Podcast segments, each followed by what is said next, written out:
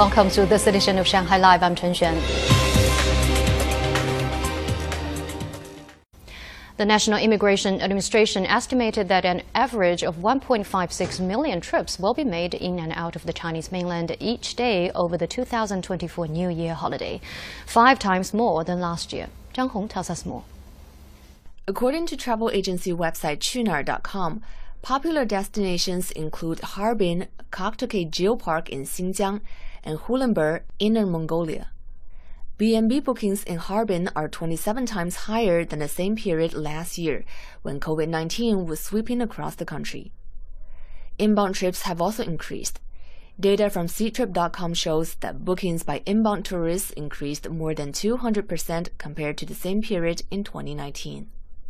Some tourists started their trip today at Beijing Capital International Airport. I'm going to Xinjiang. I want to take a trip there during the holiday. I'm heading for Chongqing. I want to get around as I came back to China during the holiday. An airport employee said they will be busiest tomorrow and on January 1st.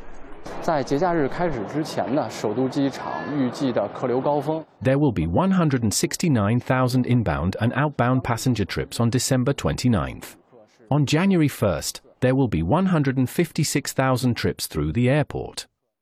The National Immigration Administration said the average daily number of people passing through customs at both Beijing Capital International Airport and Guangzhou Baiyun International Airport is expected to reach 33,000, while they predict it will be 68,000 at Shanghai Pudong International Airport.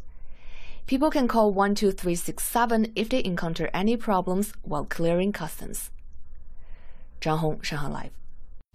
The National Weather Observatory today renewed an orange alert for thick fog in some parts of the country, including the provinces of Anhui and Jiangsu. In Shanghai, visibility was reduced to less than 200 meters this morning. Zhang Yue has the story. Shanghai's Meteorological Bureau issued a yellow alert for heavy fog at 8:30 p.m. yesterday.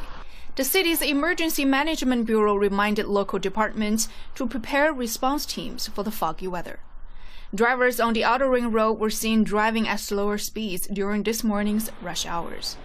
On sections of highway bordering Zhejiang, police from both jurisdictions ensured traffic safety.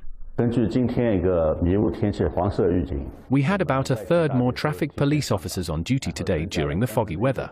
We reduced the speed limit on the expressway according to visibility. About 60 flights were delayed at Shanghai Hongqiao International Airport this morning due to poor visibility amid the fog. Arrivals and departures were not affected at Shanghai Pudong International Airport. The orange alert for thick fog remains in effect for Baoshan District, while a yellow alert continues for Chongming Island. Heavy fog is forecast in parts of Shandong, Jiangsu, and Anhui until Saturday. 张悦上海 Live。